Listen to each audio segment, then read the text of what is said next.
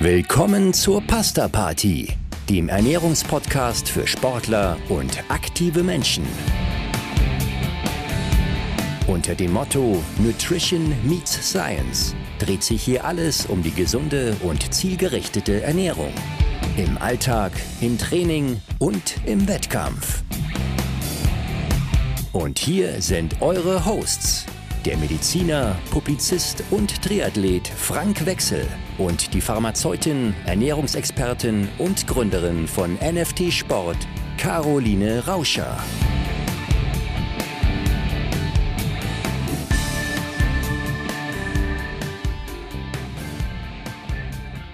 Hallo Caro, schön dich zu sehen, ein letztes Mal in diesem Jahr. Ja, genau, ein letztes Mal in diesem Jahr und zwar bei uns bei klirrender Kälte. Ja, hier in Hamburg nicht besser. Es liegt äh, Schnee, es liegt viel Schnee. Bei euch liegt auch viel Schnee, habe ich gehört. Bei euch ist viel Schnee, noch mal ein bisschen anders mehr Schnee als hier. Wir sind schon überfordert. Bei euch muss die Welt untergegangen sein. Also bei uns in der, in der Region, wo ich, äh, wo ich wohne, war es jetzt nicht so schlimm. Natürlich musste man Schnee schippen, aber, aber jetzt nicht dramatisch schlimm.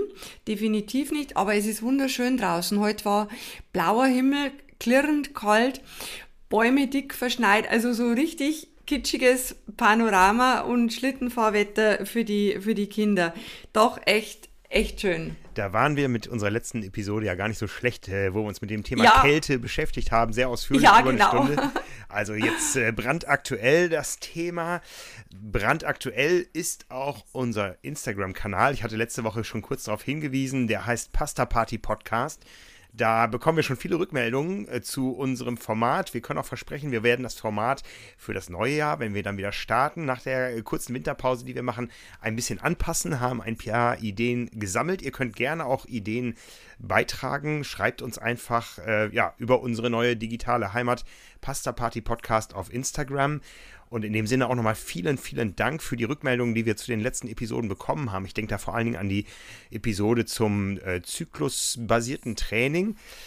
Da ja, war, war ich schon ein bisschen neugierig, ähm, was da kommen würde, da es ja auch einige harte Verfechterinnen und Verfechter des Themas gibt. Und letztendlich kamen vor allen Dingen aus dem Lager der Frauen äh, ja, Danksagungen, dass wir da endlich mal aufgeklärt haben und nicht äh, jeden Marketing-Gag mitmachen. Ja, genau, bei mir war es ähnlich. Äh, äh, von, den, von den Rückmeldungen auch so, wie du, wie du geschildert hast. Also keine negative Kritik. Und eine Sportlerin heute, die meinte, ja, genauso wie ihr das gesagt habt, ist es auch ich mache so, wie ich mich fühle und das ist halt nicht jeden Zyklus auf den Punkt genau derselbe Tag, sondern es ist im Fluss, es ist immer anders und auf den Körper hören ist im Endeffekt ja die Lösung. Genau, das ist einmal das Gefühl. Auf der anderen Seite haben wir natürlich die Wissenschaft und äh, wir haben uns das ja genau vor diesem Hintergrund angeschaut. Wir haben gesagt, was sagt denn die Wissenschaft? Wie ist denn die Evidenz? Zu diesem Thema zyklusgesteuertes Training. Und damit sind wir beim heutigen Thema. Heute haben wir nämlich gar kein, gar kein, ähm, ja, äh, gar kein Thema, wo es um eine spezielle Ernährungsstrategie oder sowas geht, sondern wir beschäftigen uns eben mit diesem Thema, mit der Evidenz. Was ist Evidenz und warum ist das wichtig bei dem, was wir tun? Und ja, da steigen wir mal ein. Den Begriff der Evidenz, den gibt es ja überall. Ähm, in der Philosophie gibt es äh, ihn. Ich beschäftige mich ja so ein bisschen auch mal mit, mit Rechtsfragen. Ich bin seit zwei Jahren ehrenamtlicher Richter am Arbeitsgericht, ähm, wo auch immer gefragt wird nach der Evidenz, wie ist denn die Sachlage wirklich. Aber heute wollen wir den Begriff mal auf die Wissenschaft beziehen. Und da ich weiß, wie sehr du die Wissenschaft magst und ich mag sie auch sehr, würde ich mal sagen, führ uns doch mal ein, was das Thema Evidenz oder wie die Definition der Evidenz in der Wissenschaft ist. Also es gibt verschiedene äh, Definitionen, aber einfach einmal übersetzt aus dem Englischen Evidence, Beweisbeleg. So kann man in jedem Wörterbuch nachschauen. Und schlussendlich kann man sagen, dass man unter Evidenz eine unumstößliche Tatsache oder eine faktische Gegebenheit, also so wie die Dinge eben einfach sind. Das versteht man dann drunter, mal so ganz einfach definiert. Jetzt kennen wir das natürlich. gerade so aus den letzten drei Jahren, sage ich mal. Ähm, ich werfe nur mal den Begriff Corona in den Raum. Da glaubten äh, verschiedene Gruppen, dass sie, dass die Wissenschaft sagt. Ja, und beide Gruppen hatten wenn wir jetzt nur mal über das Thema Impfen reden, ähm, ihre eigenen Evidenzen. Was ist denn nun wirklich Evidenz? Gibt, gibt es parallele Evidenzen? Also in, ich denke, in meiner und in deiner Welt gibt es keine Parallelevidenzen, äh, gibt auch keine Schattenwissenschaft. Äh, ich habe eine sehr schöne Definition noch gefunden und zwar, wenn man so ungefähr erklärt, beweisgestützte Herangehensweise an ein Thema, Projekt oder Therapie, da gibt's, können wir jetzt noch beliebig ergänzen, äh, Medikationen oder was auch immer an Bereichen. Also der, die Betonung liegt auf dem, auf dem beweisgestützte Herangehensweise, also nicht irgendwie herangehen, sondern beweisgestützt. Und zwar bei der sich die Entscheidungen ähm, eben dadurch auszeichnen, ähm, dass explizit Gebrauch gemacht wird von den sogenannten bestmöglich, bestmöglichen wissenschaftlichen Methoden mhm. und dass sich das Ganze auch auf reproduzierbare Befunde stützt. Also nicht einfach die Erzählung von irgendjemanden oder parawissenschaftliche Erklärungen, sondern dass die Herangehensweise gestützt ist auf Beweise. Und wie komme ich dazu?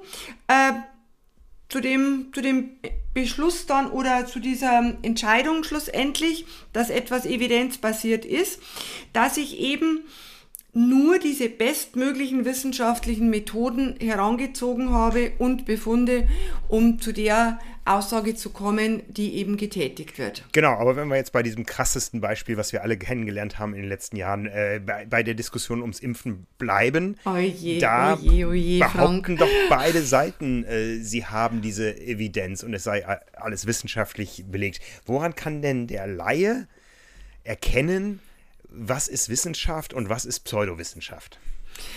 Ja, wenn wir jetzt bei diesem heiklen Thema äh, Impfen bleiben, ja, man muss ganz klar sagen, der. Sorry, wir haben das nicht abgesprochen, das war jetzt ein Beispiel, was Nein. mir eingefallen ist. Ja, genau, also ich war auch schon gedanklich auf dem Trichter.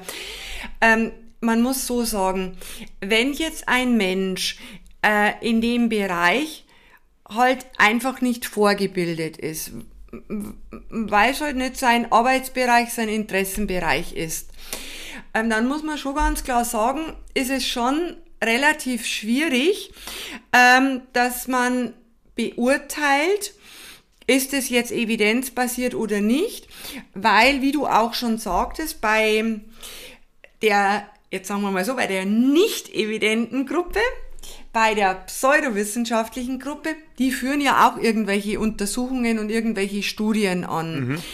Ähm, das macht es eben schwierig.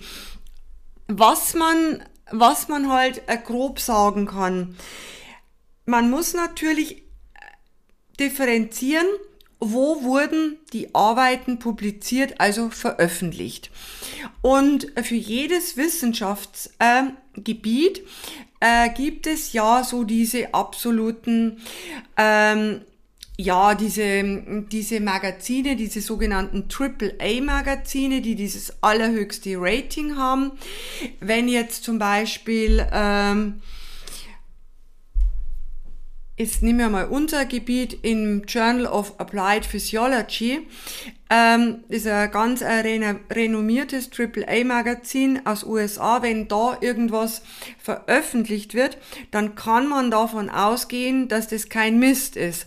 Weil man muss wissen, es kann nicht jeder, ich sage es jetzt einmal ganz flapsig, nicht jeder Idiot in diesen hochkarätigen äh, Wissenschaftsmagazinen irgendeinen Artikel oder irgendeine Beobachtungsstudie einreichen und die wird dann gedruckt oder man kann zahlen, dass die gedruckt wird, sondern die unterliegt, die unterliegt wirklich ähm, einem ganz einen strengen äh, Prozedere, wo alles auf Herz und Nieren geprüft wird, ah, passt das Thema, äh, die Durchführung etc. pp. Und dann nach eingehender, ähm, nach eingehender Prüfung äh, wird es dann noch x Überarbeitungen dann vielleicht in diesem Magazin ähm, eben eben veröffentlicht. Also was man da machen kann, wenn man eben in dem Gebiet zum Beispiel jetzt eben dieses Impfen oder andere Dinge ähm, von, von Grund auf eigentlich nicht vertraut ist, dann kann man ja auch mal äh, sich belesen und schauen, wo sind in diesem Gebiet also diese, diese hochkarätigen Wissenschaftsmagazine. Wie heißen die denn? Oder man kann einfach mal googeln, äh, wo eben diese wissenschaftliche oder in Anführungsstrichen wissenschaftliche Abhandlung gedruckt wird, wurde um welches Magazin handelt sich das? Ist es wirklich, äh, ist es wirklich ein, ja, ein, ein Magazin, das man heranziehen kann als Referenz. Das ist natürlich aufwendig und ist nicht einfach, aber es ist auf jeden Fall möglich, weil ein großer Unterschied ist, wo wird veröffentlicht, eben in diesen hochkarätigen Wissenschaftsmagazinen oder in sogenannten populärwissenschaftlichen äh, Veröffentlichungen, die schlussendlich überhaupt keinem Standard unterliegen. Da, wenn ich den Redakteur vielleicht gut kenne, dann komme ich da schön rein und wird irgendwas geschrieben. Ja, also in dem einen schreibt der äh, habilitierte Molekularbiologe und bei dem anderen schreibt der ausgewanderte Fernsehkoch. Ganz genau, ganz genau so, so ist es oder der selbsternannte Spezialist für irgendwas. Ja, alles klar. Da haben wir schon mal eine wichtige Abgrenzung. In diese Magazine kommt nicht jeder einfach so rein, ja. Und es kommt Nein. auch nicht jeder Text einfach so rein, selbst wenn der mm -mm. Autorenname stimmt. Das muss alles mehrfach geprüft werden und so. Das muss äh, entsprechenden Reviews ähm, äh, unterliegen. Ja, also da ist nichts, was irgendwie ungeprüft, da sitzt dann auch nicht ein Textredakteur, der da sitzt, sondern es gibt dann Gremien, die das Ganze sich nochmal anschauen und auf gewisse Dinge achten, auf Studiendesigns, auf, auf äh, Faktoren wie eine Reproduzierbarkeit. Sind das jetzt Zufallsfunde? Was kann man da noch ähm, an, an Maßstäben, an Gütekriterien für Studien, die dort erscheinen, festlegen? Ähm, es also diese, diese reproduzierbaren Ergebnisse, wie du sagtest, dann werden ja die Abläufe, wie die Studien aufgebaut worden sind, ähm, die müssen ganz exakt äh, beschrieben werden. Und äh, vor allem auch so, dass das wirklich vom kleinsten Schritt an nachvollziehbar ist. Welche Geräte wurde, wurden verwendet, von welchen Hersteller. Also wirklich jedes kleinstmögliche Detail. Wenn jetzt zum Beispiel, bloß als Beispiel, ein Lehrstuhl in Kanada das gemacht hat, muss der Lehrstuhl in Birmingham beispielsweise aufgrund von dieser Versuchsanordnung in der Lage sein, das Ganze nochmal zu reproduzieren. Da sind jetzt keine, äh, keine dunklen Geheimnisse dahinter, dass man sagt, oh, das sagen wir jetzt nicht oder wie auch immer, sondern diese absolute Transparenz, ähm, dieser exaktes beschriebene Versuchsablauf und dann auch diese reproduzierbaren Ergebnisse. Das sind so ein, so ein, so ein ganz wichtiger, wichtiger Punkt. Und wenn man sich dann diese, äh, diese wissenschaftlichen Abhandlungen eines autodidaktischen Gurus ähm, im Vergleich dazu anschaut, was dann auch oft als Studie beschrieben wird, mhm, auch mhm. mit, der, mit dem Wortlaut, eine Studie wurde gemacht, hört sich schon einmal super schlau an. Ähm, und man würde sich so eine Studie dann ansehen, dann sieht man sehr schnell, dass gerade zum Beispiel dieser Versuchsaufbau, wo wir ja sagten, der ist akribisch, wirklich akribisch, ähm, wird der gestaltet bei den ähm, bei den evidenzbasierten Studien, das sind einfach vage Beschreibungen. Also so und so viel Radfahrer haben dieses und jenes gemacht. Also dieser pseudowissenschaftliche Anstrich, äh, das dem Laien vermittelt, einfach durch die Wortwahl schon, Studie, Versuchsaufbau, aber es hat nichts mit evidenzbasierter Herangehensweise zu tun. Ja, jetzt äh, richtet sich unser Sport-Podcast ja oder unser Podcast ja mit einem Ernährungsschwerpunkt an Sportler und aktive Menschen. Und da sehen wir natürlich, diese Zielgruppe ist auch ein wunderbarer Markt. Und äh, wir haben ja immer schon gesagt, wir müssen da sehr vorsichtig sein mit gewissen Dingen, weil dieser Markt natürlich auch die Industrie anlockt und äh, in Sachen Ernährung auch manchmal Dinge verspricht, die dann auch angeblich mit irgendwelchen Studien belegt sind. Ähm, aber wir wissen auch aus der Wissenschaft, ein wichtiges Gütekriterium ist auch immer, dass äh, am Ende Drittinteressen da benannt werden müssen ja, ob ähm, die Autoren in irgendeiner Abhängigkeit zu wem auch immer stehen. Und auch das wird überprüft und äh, da haben wir dann noch so ein weiteres Gütesiegel. Also wenn man sieht, dass äh, die Studie zu einem Nahrungsergänzungsmittel finanziert wurde von einem Hersteller eines Nahrungsergänzungsmittels, dann äh, darf man, glaube ich, ein bisschen skeptisch sein, ob das dann wirklich alle Kriterien der Evidenz ähm, ja, erfüllt.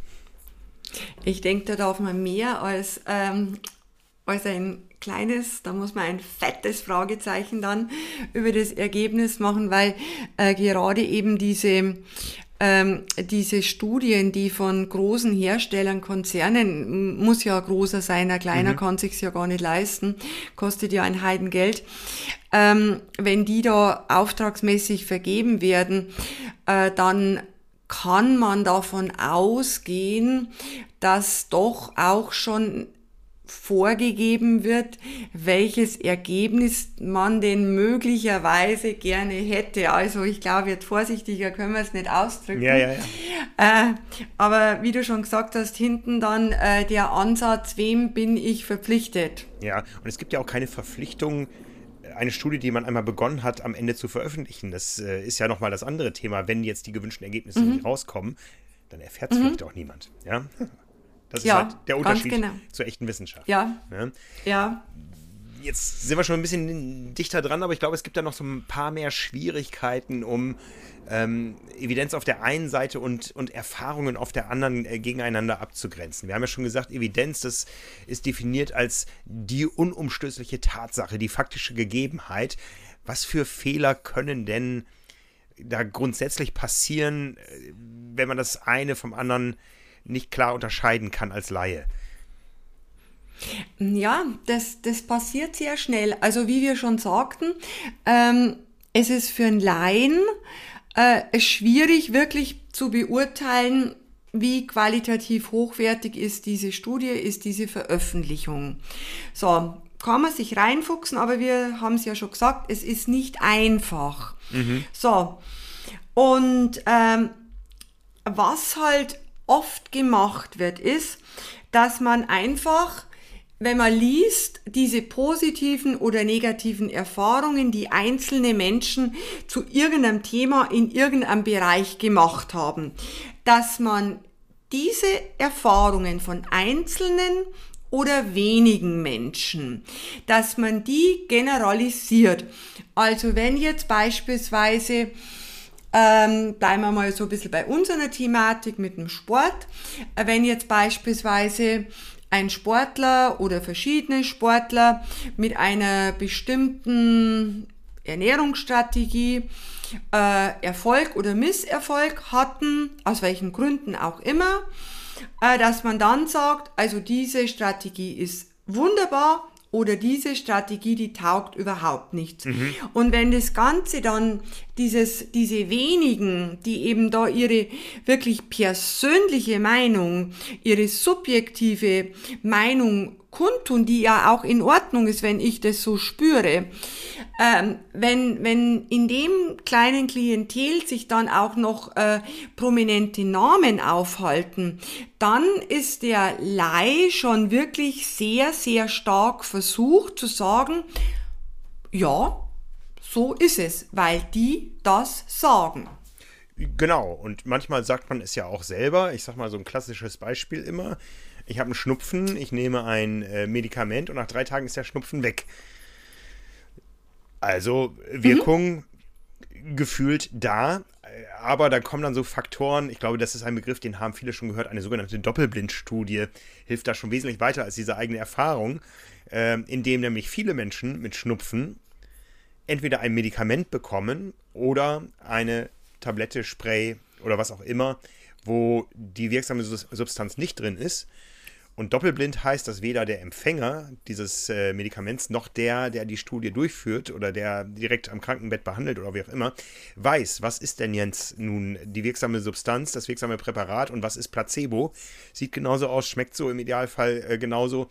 Und ähm, da brauche ich dann viele, viele Menschen, viele, viele Tests, viele, viele Probanden, um zu einem Bild zu kommen, was man alleine gar nicht treffen kann. Na, kann man nicht treffen.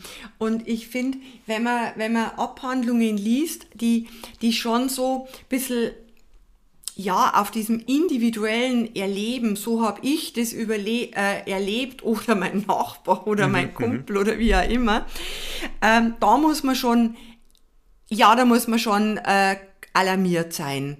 Weil, wie gesagt, es zieht keiner in Zweifel, wenn du eine Tablette schluckst und nach zwei Tagen dein Schnupfen weg ist, äh, dann würde ich als Pharmazeutin sagen, wunderbar, Frank, hast einfach Glück gehabt.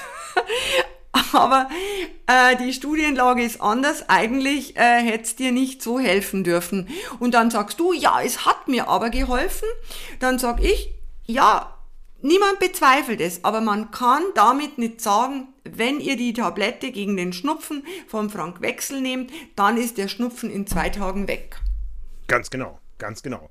Also da besteht die große Gefahr, falsche Rückschlüsse aus dem eigenen Erleben, aus den eigenen Erfahrungen zu ziehen, sowohl im positiven, mhm. der Schnupfen ist weg, als auch im negativen, der Schnupfen ist immer noch da. Vielleicht hat es eine andere mhm. Ursache, ja, vielleicht ist es mhm. gar keine gar keine Infektion, sondern eine allergische Geschichte und indem ich mit einem Medikament eine Infektion bekämpfe, aber die allergische Geschichte eigentlich die Grundlage ist, ähm, ja, so funktioniert Kausalität nicht, so funktioniert Beweisführung nicht. Genau, genau, so geht es einfach ja. nicht. Denn die Wissenschaft hat einfach nichts mit, mit Glauben zu tun oder mit persönlichen Erfahrungen, äh, sondern wirklich mit, mit Beweisen. Ja, also und positive Erfahrungen sind kein Beleg, kein Beweis. Richtig, und ein Einzelfall ist auch kein Beweis. Selbst wenn es ganz was spektakuläres Ergebnis gibt, wo man sagt, mein Gott, na, was, was, was da gezeigt werden konnte bei diesem einen Menschen, mhm. was auch, was auch belegbar ist, dass das bei den Menschen so, so passiert ist, auch, dass man sagt, das ist wirklich jetzt jenseits jeglicher subjektiver Wahrnehmung oder Empfinden, das ist absolut objektiv messbar, dass bei dem dieses oder jenes passiert ist. Da es besteht kein Zweifel. Äh, das haben wirkliche Spezialisten auch belegen können. Ja, wenn es aber nur ein Einzelfall ist, dann kann man diesen Einzelfall vielleicht ba äh, als Basis für weiterführende Studien, Untersuchungen nehmen und sagen, hey, da müssen wir jetzt einmal genauer hinschauen, was ist da passiert. Mhm. Aber zu sagen, weil das bei diesem Einzelfall so war, wird es bei tausenden anderen Menschen auch so sein. Auch das ist ein, eine falsche Kausalität. Ja, und da stecken auch gewisse Gefahren drin. Es gibt ähm, Spielfelder mit ganz klaren Spielregeln.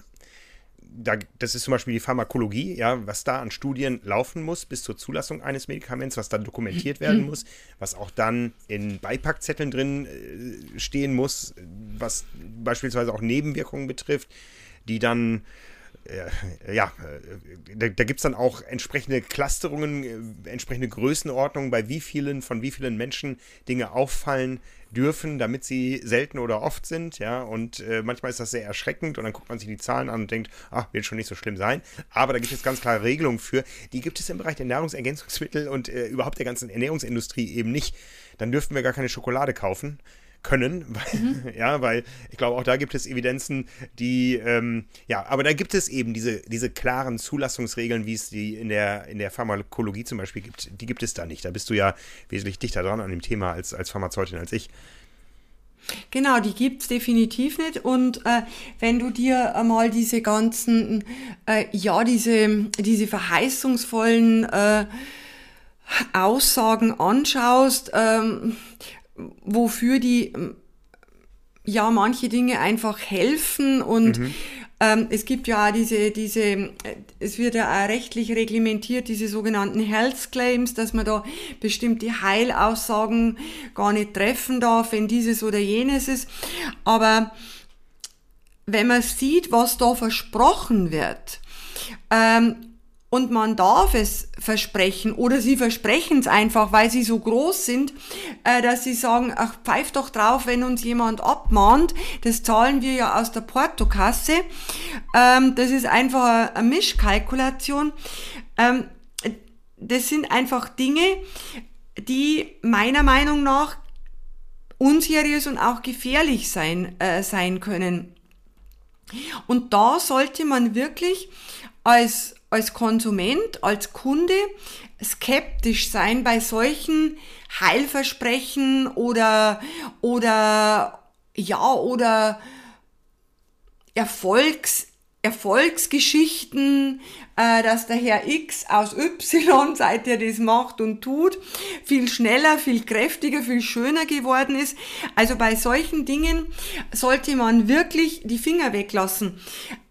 Ich habe letzte Woche bei uns in der Tageszeitung, das war der Wahnsinn, da war eine ganzseitige Anzeige, so eine Zeitungsanzeige, wirklich ganzseitig, äh, sehr gut getarnt. Auf den ersten Blick dachte man redaktioneller Beitrag, oben ist dann Anzeige gestanden. Und da ist es dann pünktlich zum Jahreswechsel um das Thema Abnehmen gegangen. Mhm, mh. Äh, dann waren, äh, waren äh, Menschen vorher, Menschen nachher äh, abgebildet mit, mit ähm, Gewichtsverlusten, die jenseits jeglicher Realität liegen, also so nach der Devise 5 Kilo in drei Tagen, 30 Kilo in zwei Wochen, also wirklich aberwitzig. Dann ein Mann mit Stethoskop, hm? Arzt, mhm. seriös, mhm. alles gut. Ähm, du nimmst ab, wirst ärztlich betreut oder na medizinisch betreut. Äh, du musst kein Pulver nehmen, du musst äh, nicht fasten, du musst keinen Sport treiben. Du sollst dich einfach überraschen lassen von dem, von dem Konzept. Was das Konzept kostet, wurde nicht, wurde nicht gesagt. Aber wenn man solche Dinge liest, also ich glaube, das war schon ein extrem krasses Beispiel, aber kein Einzelfall, ähm, boah, dann auf jeden Fall die, die Finger weglassen. Lass mich raten, beim Umblättern kam dann die Anzeige für irgendwas mit CBD, weil das ja auch so ein Heilbringer ist, der. Äh, das ist noch so, genau, das ist noch so ein Allheilbringer. Ja. Oder auch diese, äh, ich weiß nicht, wie das bei euch ist. Bei uns ist in der Tageszeitung dann immer noch so ein, Bei, ein Beiheft mit einem Fernsehprogramm drin, so minimalistisch. Ja, ja, ja, Und da ist dann oft eine Sonderbeilage dabei mit, mit ähm, Nahrungsergänzungsmitteln ähm, verschiedenster Indikation äh, wo du dann enorm Geld auch noch sparst, 50 Prozent, 70 Prozent, da geht das Rheuma weg, da geht der Diabetes weg, da gehen die Falten weg. Und dann alles studienbasiert, Professor, Doktor, äh, Markus X aus K hat das belegt. Ja. Also sowas, wenn man liest, nepp hoch 10. Ja, ja. Also ich glaube, was man auf jeden Fall auch festsagen kann, äh, festhalten kann, ist, da wird schnell mal eine Sau durchs Dorf getrieben, weil, mhm. ich sag mal, die pseudowissenschaftliche Arbeit auch schnell geht, ja, und das haben wir ja gerade schon festgestellt, gerade im Bereich der Pharmakologie, da dauert Evidenz wirklich lange. Da gibt es äh, verschiedene Studiengrößen, da wird erstmal am, am Tiermodell begonnen in der Regel ähm, bis da wirklich ein Medikament, was entwickelt wird, zur Zulassung kommt, dauert das, dauert das, dauert das. Wir haben es auch einmal jetzt andersrum erlebt mit, ähm, mit äh, der Corona-Schutzimpfung, dass es auch schneller gehen kann, wenn viele an einem Strang ziehen, das entsprechend finanziert ist. Äh, ich kann da nur empfehlen, jetzt Weihnachten steht ja vor der Tür, ich habe das Buch gelesen von dem äh, BioNTech-Gründer äh, wo man eben das mal erfahren hat, wie funktioniert das Ganze mit den Studien. Da gibt es ja immer noch so Gerüchte, das sei überhaupt nicht zugelassen oder nur eine Notzulassung oder sowas. Ähm, ja, wenn man da mal das wirklich auf, auf populäre Weise lesen möchte, kann ich das nur empfehlen, weil das wirklich ein hochspannender Prozess war, der da gut runtergebrochen äh, wurde von einem Journalistenkollegen, äh, um das eben auch mal laienverständlich zu machen. Äh, da, da, lernt man eine ganze Menge, wie Evidenz funktioniert und wie sie auch im Idealfall funktionieren kann, wenn es eine äh, größere Notlage gibt und, und wirklich äh, ja, dring, dringend Zeit benötigt wird, die man durch geschicktes Design sparen kann, ohne Regeln zu verletzen und ohne vor allen Dingen die, ähm, die, die, Anforderungen an die Evidenz zu verletzen, indem man zu schnell falsche Rückschlüsse zieht. Mhm, und damit halt die Verantwortung erträgt für den Prozess. Ja. Aber man sieht daraus auch, Evidenz kostet Schweinegeld. Geld. Ja. Schweinegeld. Also nicht nur Zeit, sondern ähm, das kostet wirklich richtig, richtig, richtig viel Geld, weil man äh, äh, und da geht es nicht nur darum, die Substanz zu produzieren, an die man testen will, sondern solche äh, Studien sind richtig teuer, ja, weil man eine Mensche, Menge Menschen mit einbeziehen muss, die das alle beruflich machen und das braucht Zeit, Zeit, Zeit. Ne? Mhm. Ja, nichtsdestotrotz, wir haben das Thema Werbung angesprochen. Ähm, Menschen glauben gerne an Dinge, wir haben schon gesagt, die auch von Testimonials und so vorgetragen werden. Ja, da äh, glauben halt gern und man, man, vielleicht liegt es auch in der Natur der Dinge, dass man halt Dinge, die man glauben möchte, die mir möglicherweise leicht helfen, dass man die auch leichter glaubt. Äh, keine Ahnung, ich denke, da sind wir alle vielleicht nicht ganz frei davon, auch wenn man gewissen gewissen Leidensdruck äh, hat. Und was mir zu dem Thema, was halt unser Bereich ist, diese Ernährung anbelangt, ähm, es werden Produkte angeboten, und äh, ganz häufig, wenn man es dann auf den Webseiten von den entsprechenden Herstellern geht, dann ist es wird halt das Produkt angeboten und wissenschaftlich geprüft.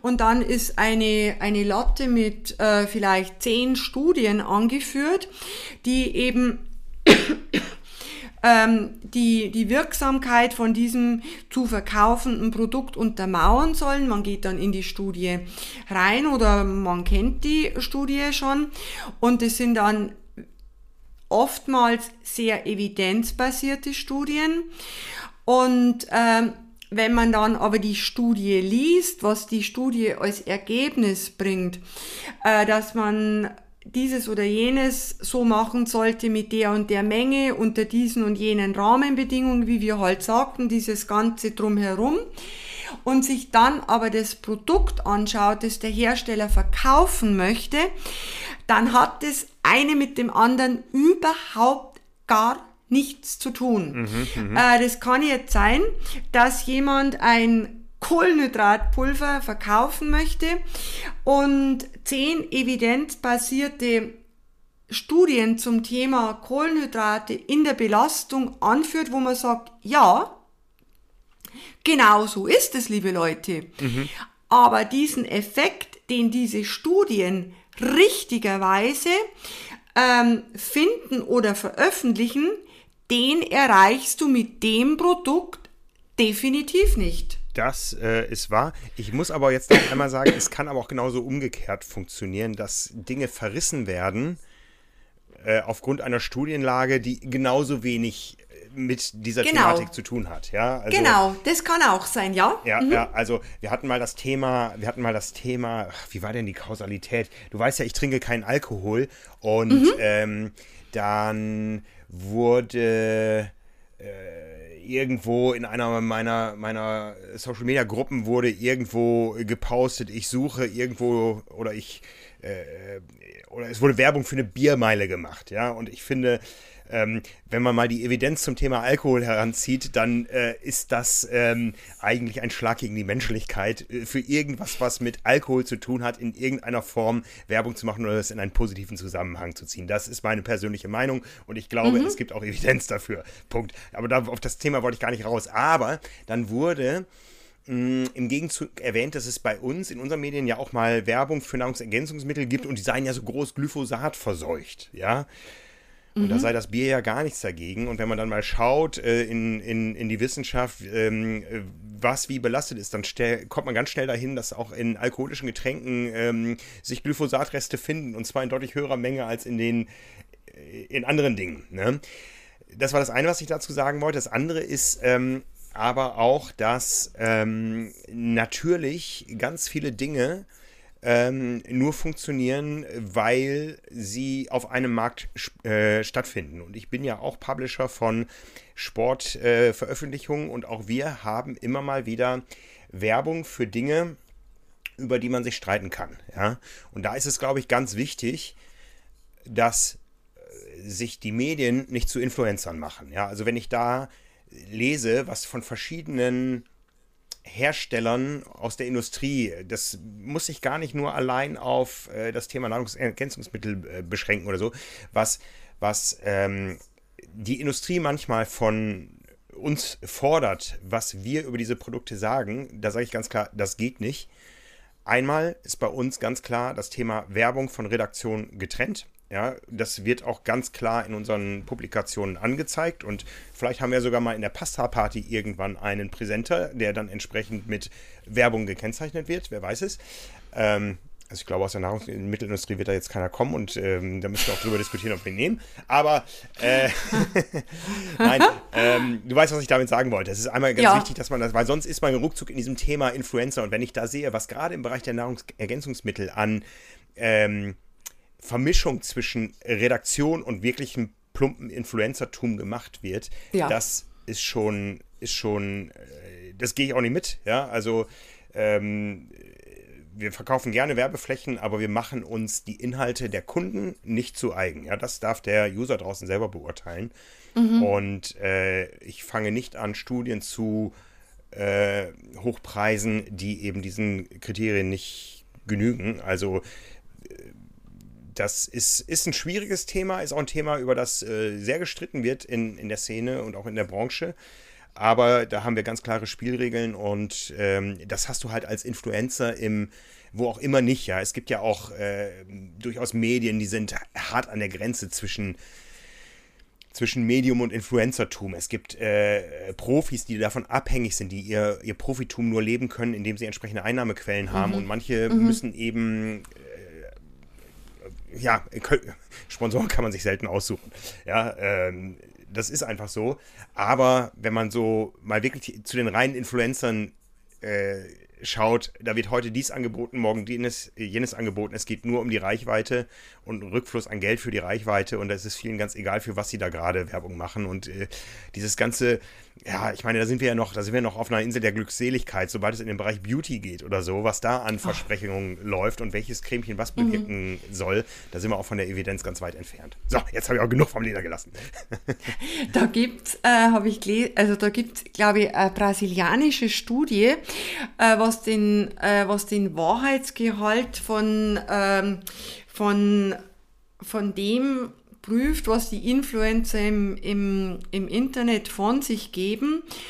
Und äh, da kamen eben die, die das untersucht haben, äh, zu dem Ergebnis, dass das meiste extrem fragwürdig ist. Ja, das kann man, glaube ich, so sagen. Ja, und ich finde, wenn man, wenn man sich darauf schon einmal ein bisschen fokussiert, ähm, wo, wo finde ich das ganze Material, wer macht es, ähm, wer stellt sich mit breiter Brust vorne hin und sagt, weil ich der Schönste bin, wirst du auch der Schönste, wenn du das nimmst, dass man da schon wirklich Schritt zurückgeht, das Ganze einmal sitzen lässt mhm. und sich überlegt, bevor ich das Geld in die Hand nehme, wobei das Geld ja ein Ding ist, finde ich. Das Geld ist ein Ding. Wenn ich einmal Geld raus rausschmeiß in Dreck und ja, dann ist es ärgerlich.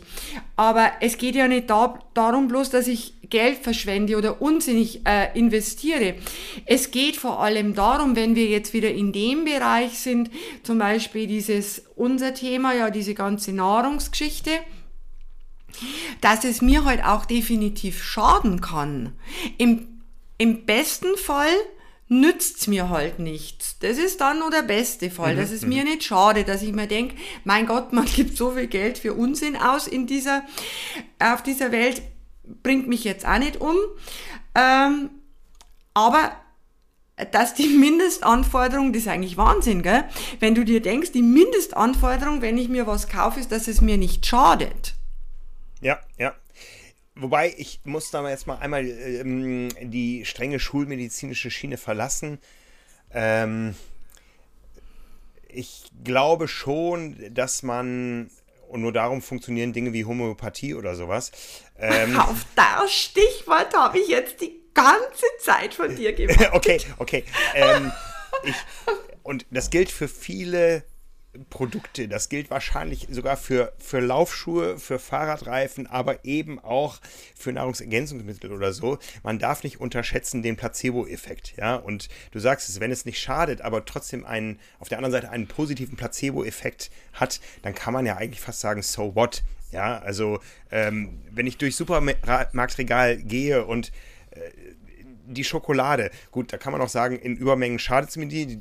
Da bin ich wieder bei dir dann, bei der Pharmazeutin. Die Dosis macht das Gift, ja. Ähm, ähm, es gibt, glaube ich, wenige ähm, positive Evidenz zur gesundheitsförderlichen Wirkung von Schokolade, aber wir alle wissen doch, ich weiß es ganz besonders, ähm, dass das auch mal einfach gut tun kann. Und je dunkler, desto besser, dann ist auch weniger Zucker drin, aber ähm, da nehme ich gerne den Placebo-Effekt, ich weiß nicht, ich weiß nicht, also ich habe das Gefühl, wenn ich Schokolade esse, geht es mir besser, lass es ein Placebo-Effekt sein. Und da ignoriere ich gerne dann auch mal, ähm, dass, dass ich die Schokolade auch wieder wegtrainieren muss.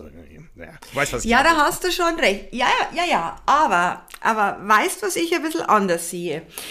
Ähm, natürlich, wenn dir dieses Mittel oder dieses Pülverchen oder diese Schokolade, äh, wenn man sagt, ja, das tut dir gut, ja, ist für mich auch die Welt, Welt in Ordnung. Mhm. kann man sagen nach der Devise, wer heilt, hat Recht. Zack. Ja. Wer heilt, hat Recht. Aber dann muss ich es so verkaufen, dass ich sage, naja, liebe Leute, so richtig belegt ist es nicht, äh, dass es dir gute Laune macht, dass du schneller wirst, dass du schöner wirst. Aber probier's doch einfach, vielleicht tut's dir gut. So, dann weiß ich als Konsument, keiner weiß, wirkt das Ganze, wirkt es nicht. Es ist schon ein großes Fragezeichen da, das sehe ich.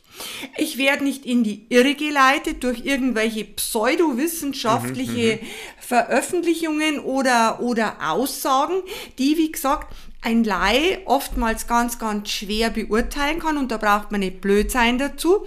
Wenn mir jetzt jemand eine Beschreibung von einem hochmodernen Computer darlegt und ich denke, boah, das liest sich jetzt so schlau, ich verstehe kein Wort, es muss schon irgendwas dran sein. Ja, äh, ja. Hm. dann, dann wird man in die Irre geführt. Aber wenn die Aussage so ist, dass man sagt, man weiß nichts genaues, möglicherweise tut es dir nicht gut, aber du kannst dich zurücklehnen, es wird dir nicht schaden. So, mhm. so müsste das dann doch gehen. Ja, aber dann, dann gibt es noch wieder, jetzt, äh, jetzt fangen wir fast an zu, zu streiten, dann gibt es dann, dann, dann noch wieder die, die Extremfälle und das sind auch nicht so wenige im Lande, die alles perfekt machen wollen in ihrer Ernährung und alles genau ja. hinterfragen und lesen und wirklich sich hochgesund ernähren und durch diese ähm, dogmatische Orientierung an der, an, an der bestmöglichen Gesundheit dieser Artikel äh, oder dieser, dieser, dieser Produkte, die sie konsumieren, sich in eine Essstörung reinbewegen. Ja, da haben wir, ja. Da haben wir auch nichts mit gewonnen. Ja, also. Na, da haben wir nichts gewonnen. Ich finde, jetzt sind wir wieder bei unserem wirklich berühmten Satz, der überall fast äh, ähm, zutrifft. Die Dosis macht das Gift. Und wenn mir da die Entspanntheit fehlt, ja, ja. dass ich die, die Entspanntheit, dass ich so, na ja, no risk, no fun, ich probiere es jetzt einfach, aber nicht es dann mit der, mit der Analysenwaage auf zwei Stellen hinterm Komma mir dieses Nahrungsergänzungsmittel abwiege und dann in mich reinhorch und eigentlich schon einen anaphylaktischen Schock bekomme, bevor ich es genommen habe. Das ist aber dann, finde ich, ein anderes Thema.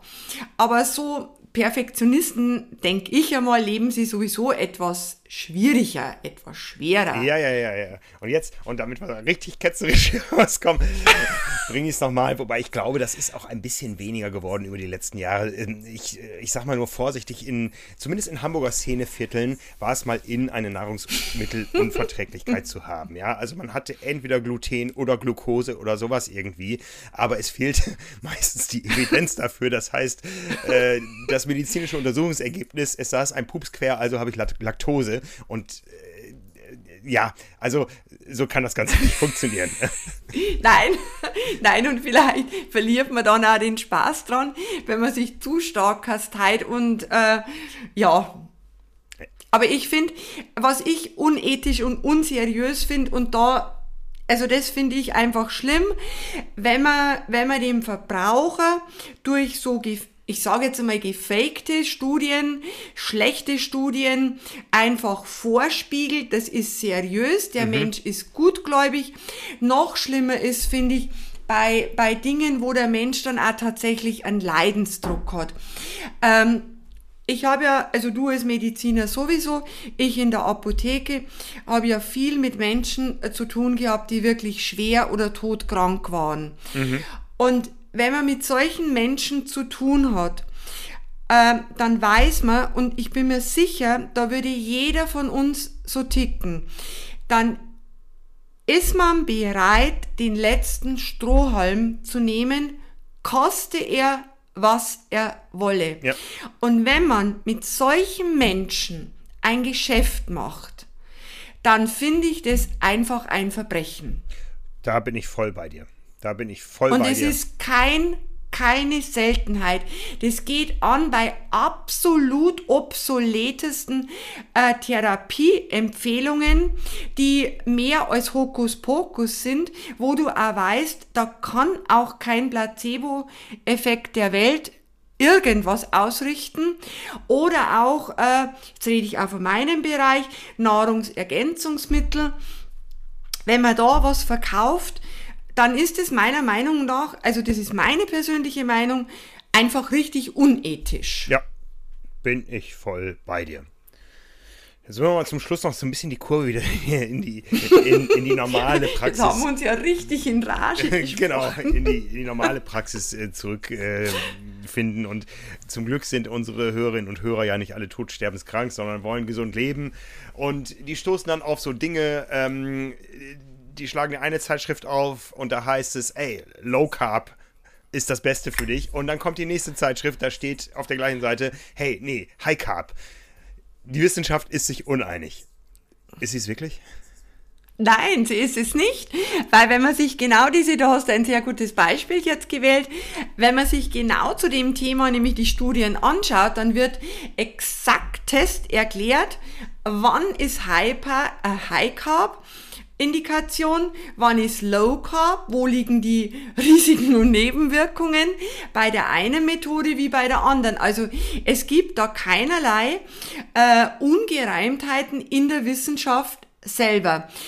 Es ist nur wichtig, dass man definiert, welche Menschen habe ich vor mir mhm. und welche Zielsetzung hat der und wie setze ich es um und was passiert, wenn ich es falsch mache. Jetzt, jetzt mache ich mal zwei äh, ganz praktische Beispiele aus dem Triathlon. Wir haben eine Anne Haug. Und mhm. ich weiß, wie ihr gefeilt habt. Wir haben sie ja auch vor kurzem im Podcast gehabt. Es geht in diesem Spitzensport auf den sehr langen Distanzen sehr viel darum, möglichst viele Kohlenhydrate in den Sportler reinzubekommen, damit er äh, viel verbrennt und äh, einen Ironman gewinnen kann, beispielsweise. Das hat Anne Haug gemacht. Dann gibt es einen Schweizer, der gerade zurückgetreten ist, Jan van Berkel, der das Ganze komplett ohne Kohlenhydrate gemacht hat und auch einen Ironman gewonnen hat.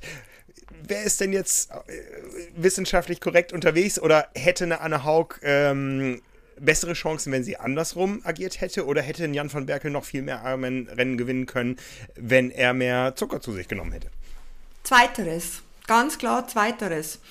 Ähm, also dieser Jan van Berkel, wenn, wenn mehr, mehr, mehr Zucker zu sich genommen hätte, wenn er seine Ernährung tatsächlich wirklich periodisiert hätte, die Anne stopft sich ja nicht wie geisteskrank mit Zucker voll, äh, dann hätte er mit Sicherheit, äh, sagen wir mal, mehr gewonnen Gut, ist jetzt eine schwierige Aussage, weil das weißt du ja besser als ich, was da an Widrigkeiten in so einem Rennen äh, passieren kann.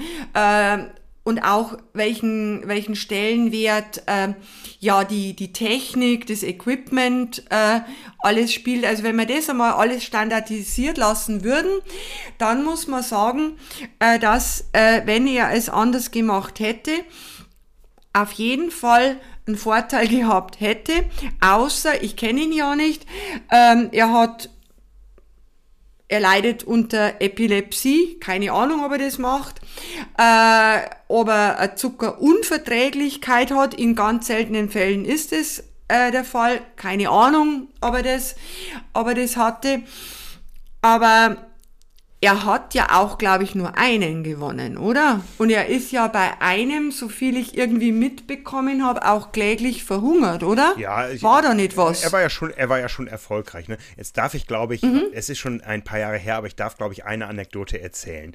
Es gibt äh, zwei Tankstellen auf dieser Triathlon-Welt, die man als Triathlet kennt. Die eine ist in den Bergen von Mallorca, oben am Kloster Lück.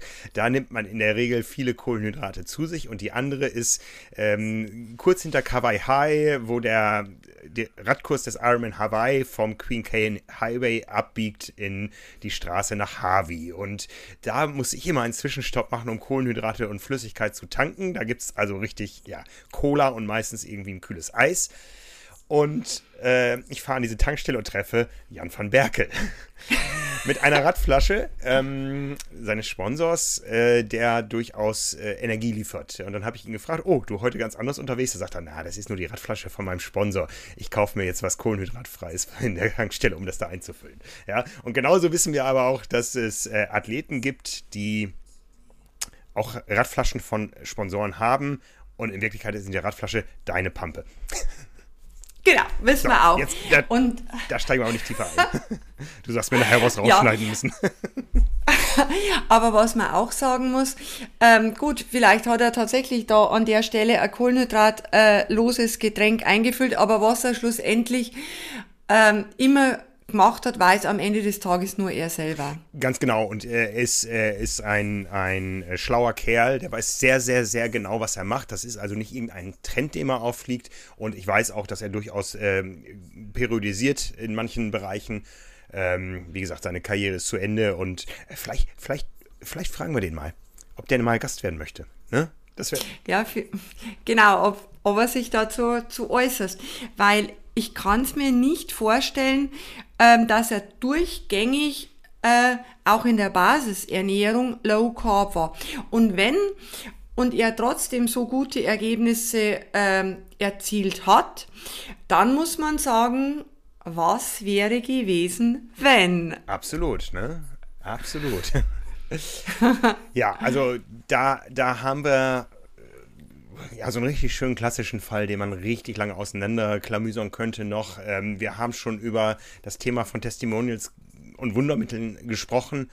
Ähm, Therapien, die helfen sollen, aber nicht belegbar sind, das haben wir alles. Aber was nehmen wir denn jetzt ganz am Ende mit nach Hause? Also was nehmen wir mit? Erst einmal Punkt 1, den gesunden Menschenverstand. Ja, sehr schön. Einschalten. Wenn man was liest, so wie ich das vorhin da mit dem Abnehmen da kurz aufskizziert habe, dass man da schon mal die Alarmglocken im Kopf hört und sagt, ah, das kann ja gar nicht sein, dass ich 30 Kilo in äh, zwei Wochen bloß als Beispiel abnehme. Also grundsätzlich beginnt es damit, dass ich kritisch bin. Und zwar kritisch denke und etwas kritisch lese. Und mit kritisch meint man aber in dem Zusammenhang nicht jemanden, der an allem rummeckert, mhm. sondern der sachlich das Ganze hinterfragt. Also man muss kritisch sein, sachlich, objektiv und versucht, die Information, die mir dargeboten wird, mit den Möglichkeiten, die mir zur Verfügung stehen oder wo ich auch jemanden fragen kann oder, oder recherchieren, wie wir am Anfang gesagt haben, mit der Qualität von wissenschaftlichen Magazinen, damit ich mich da einfach objektiv mal ja mit wie soll ich jetzt sagen, damit ich das objektiv beurteilen kann. Mhm. Und wenn ich mich damit auseinandergesetzt habe, für mich dann beurteile, ja, das passt für mich oder es passt nicht für mich. Weil auf den Punkt zu sagen, das ist richtig oder falsch, was in der oder der Studie äh, geschrieben wird, das werden die wenigsten sein. Ja, ja. Da haben wir doch eine schöne, beruhigende Schlussaussage getroffen. Ja, das war äh, sehr spannend. Ich habe äh, ich hab ehrlich gesagt, als wir uns überlegt haben, wir machen mal das Thema Evidenz, äh, befürchtet, dass es eine staubtrockene Geschichte wird, weil wir hier beide unsere wissenschaftlichen Erkenntnisse äh, und Einstellungen ähm, runterbeten. Aber es war doch sehr lebendig und da danke ich dir sehr für. Es hat mir Spaß gemacht. Ich danke dir, Frank. Also, wenn ihr auch zu diesem Thema beitragen wollt, wie gesagt, ihr findet uns unter PowerPace Podcast auf Instagram.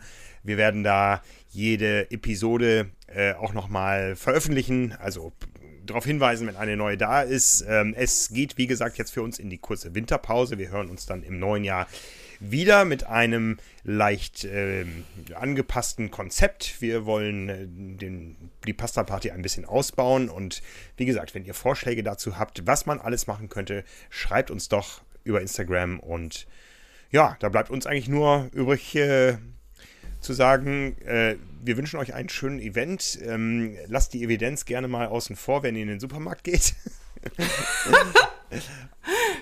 Momentan äh, muss man da auch, glaube ich, nicht auf irgendwelche Gesundheitsversprechen schauen, sondern einfach auf den Genuss. Und ihr wisst ja, eine ganz wichtige Evidenz ist, man nimmt nicht zwischen Weihnachten und Silvester zu, sondern zwischen Silvester und Weihnachten. War das, war das ein Schlusswort? Ganz genau. Das war das schöne Schlusswort. Und wie gesagt, alle einen wirklich schönen Advent. Genau. Frohe Weihnachten und einen guten Rutsch schon an dieser frühen Stelle und auf ein Wiederhören im neuen Jahr. Vielen Dank, Caro. Ich danke dir, Frank. Bis bald.